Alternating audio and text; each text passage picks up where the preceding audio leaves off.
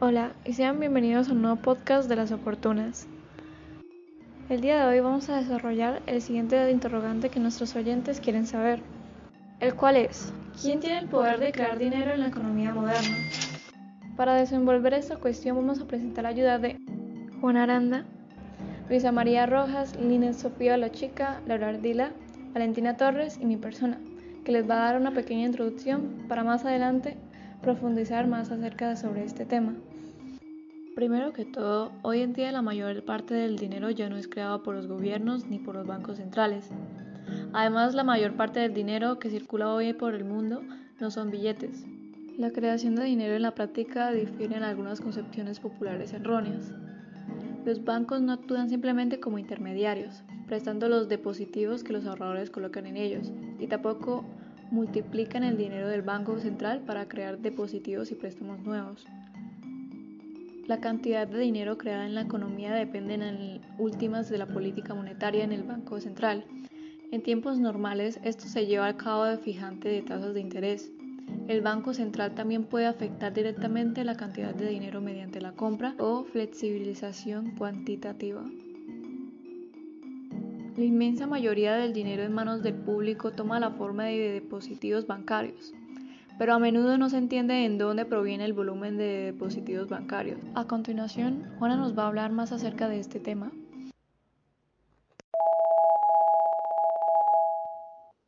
Las oportunas, el podcast.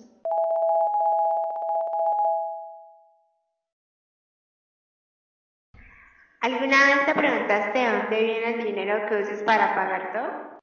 El papel moneda fue una invención china. Empezó a usarse por primera vez alrededor del año 1000 en la provincia de Sichuan, como sustituto del pago tradicional con monedas de oro y plata. Un par de siglos más tarde, el emperador Kublai Khan adoptó el sistema a nivel nacional, según el relato de Marco Polo de su viaje por Asia. El primer papel moneda no era específicamente de papel, sino una lámina derivada de la corteza de un árbol que llevaba la firma de varios funcionarios, y lo más importante, el sello rojo del mismísimo emperador Khan, lo que le daba su valor. Pero hoy, en la mayoría de los países del mundo, el dinero no es mandado a hacer por monarcas, aunque tampoco fabricado principalmente por gobiernos, como creen muchos. Ni siquiera los bancos centrales autónomos son los responsables de crear la mayor cantidad de dinero que circula en el planeta. En la mayoría de las economías modernas el dinero es creado por los bancos privados y la mayor parte ni siquiera es tangible, existe solamente en computadores.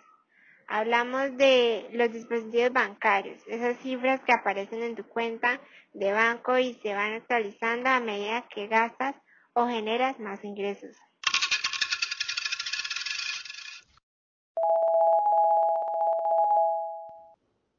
Las oportunas, el podcast.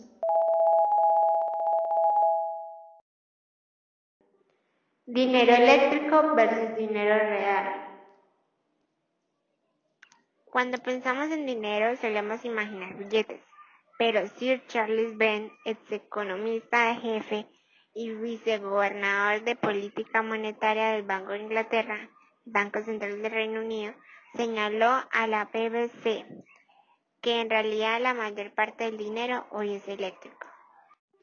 El papel moneda es una fracción muy pequeña de lo que los economistas consideran dinero, que también incluye a los depósitos bancarios que pueden ser transformados en efectivo o en demanda. Explica bien cuánto dinero es eléctrico y cuánto es real, la cifra va variando. Pero Ben contó a modo de ejemplo que antes de la crisis financiera del 2008, la proporción en el Reino Unido era de 25 a 1, es decir, que había una libra física por cada 25 libras virtuales. Esto significa que a la hora de presentarte plata, los bancos no están limitados a sus activos o reservas. Ni siquiera están limitados a las reservas del Banco Central.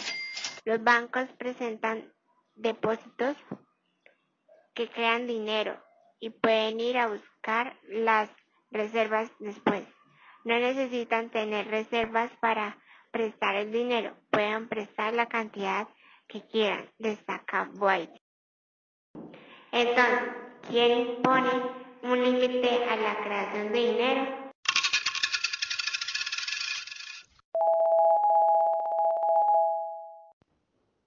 Las oportunas, el podcast.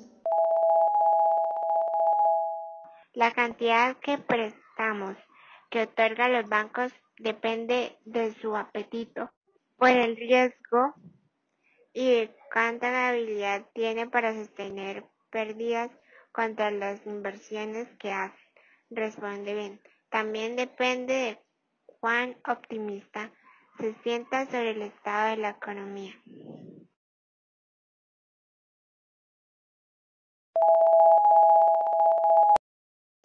¿Qué es el dinero?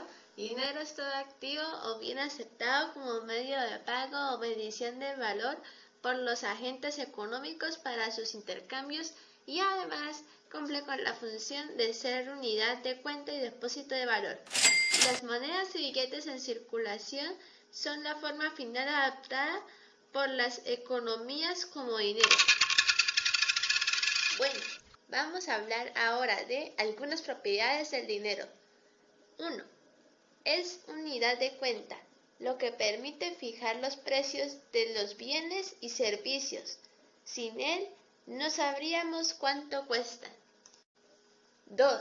Es un medio de pago, ya que es aceptado por todas las personas para pagar la compra y venta de los bienes y servicios. 3. Es depósito de valor, lo que quiere decir que conserva su valor en el tiempo, pues tiene la capacidad de comprar bienes y servicios en el futuro. 4. Agiliza la división del trabajo.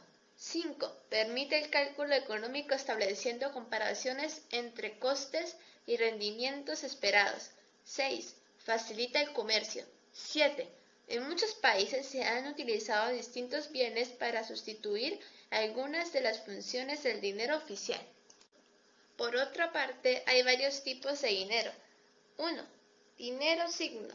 Es decir, que estas monedas y billetes reciben denominaciones sumamente elevadas en comparación al papel o metal con el que se produce.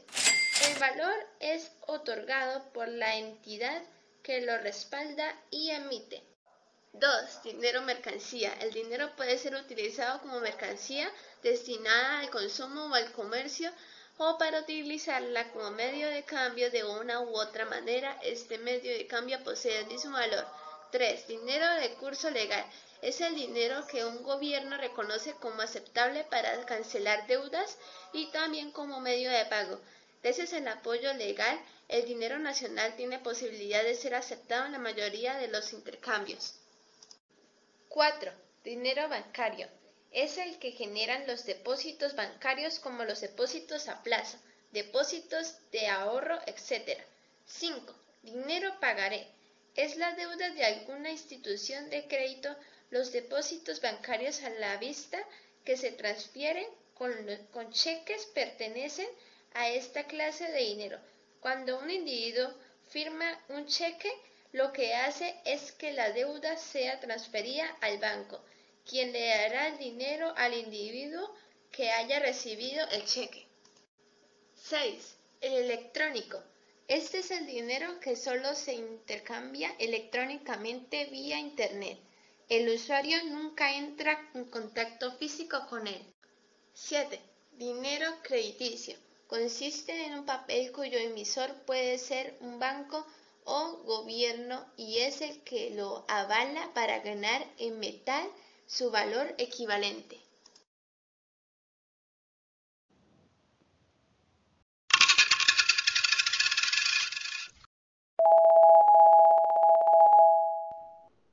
Las oportunas, el podcast. Importancia del dinero bancario.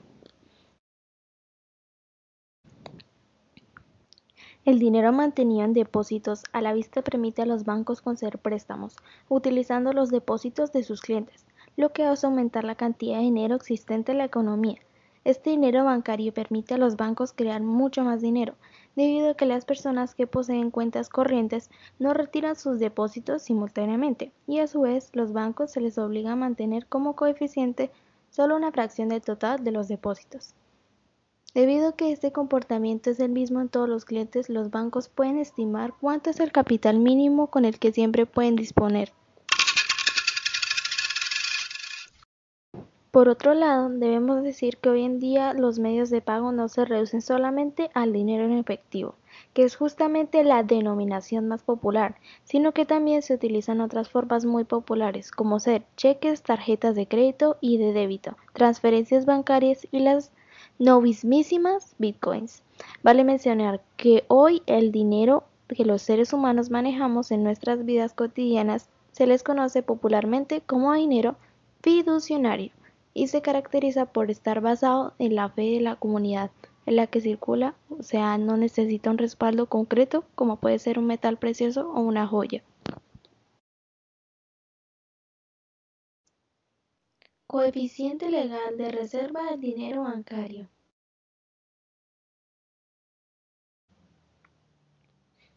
El Banco Central determina dicho porcentaje, es decir, la proporción de los depósitos del público que las entidades financieras tienen que guardar en forma de activos líquidos, es decir, efectivo en caja o reservas en el Banco Central, para poder atender las retiradas de efectivo. El importe total de dinero bancario generado por las entidades financieras viene determinado por el multiplicador del dinero bancario. Las Oportunas, el podcast.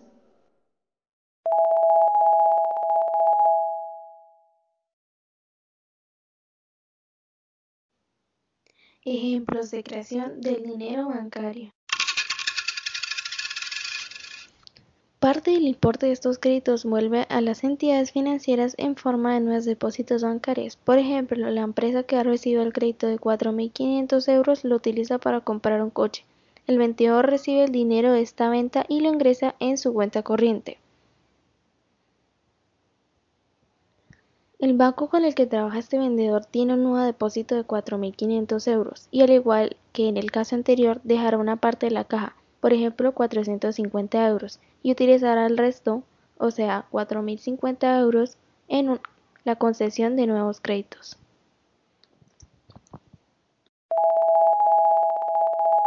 Por último, pero no menos importante, cabe mencionar que el dinero es esencial para el funcionamiento de una economía moderna, pero su naturaleza ha variado sustancialmente a través del tiempo.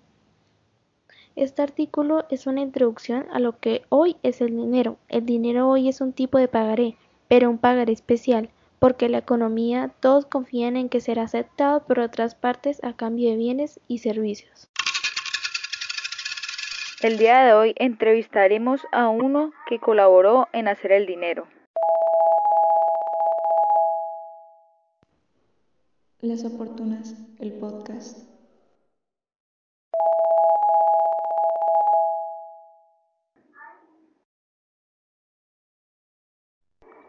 ¿Por qué ustedes los griegos quisieron cambiar la economía tradicional creando el dinero?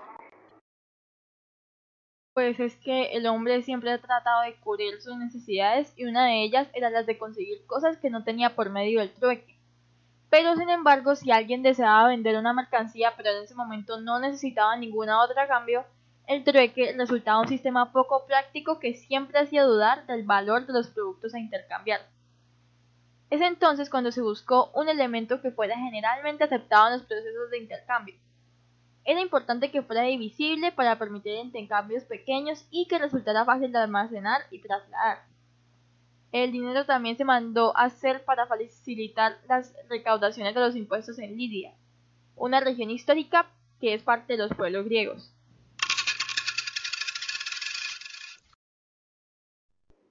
¿Cuándo se empezó a usar el dinero? El dinero se comenzó a utilizar en la ya mencionada Lidia, hacia más o menos el 620 a.C. Bueno, estas monedas pronto se extendieron hasta las polis o ciudad-estado y desde allí hacia el resto del mundo griego, el cual se extendía en aquella época desde el Mar Negro hasta Sicilia y el sur de Italia. ¿Cómo era el comercio cuando no existía el dinero? El comercio era por medio del trueque, un intercambio de una mercancía por otra. Esta práctica era posible porque alguien tenía un excedente de un bien y puede intercambiarlo por otro producto que posea otro individuo o grupo. Así se cambiaba lana por un tipo de arma o pescados por trigo.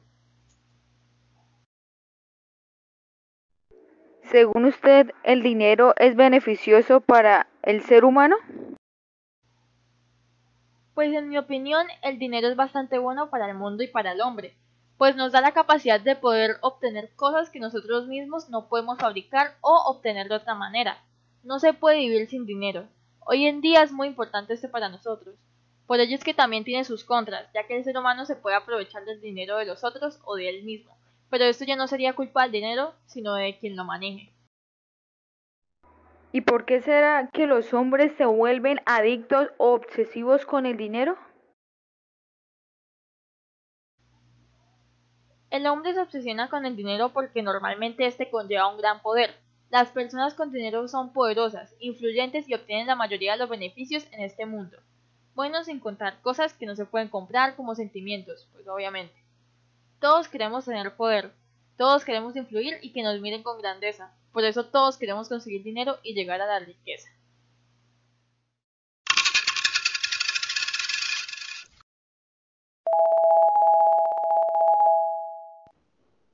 Las Oportunas, el podcast.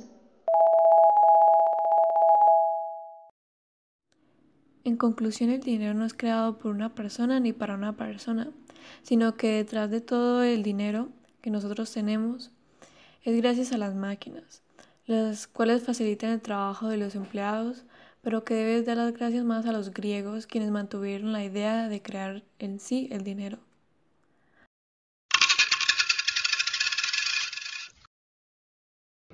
Eso es todo y gracias por ver las oportunas podcasts.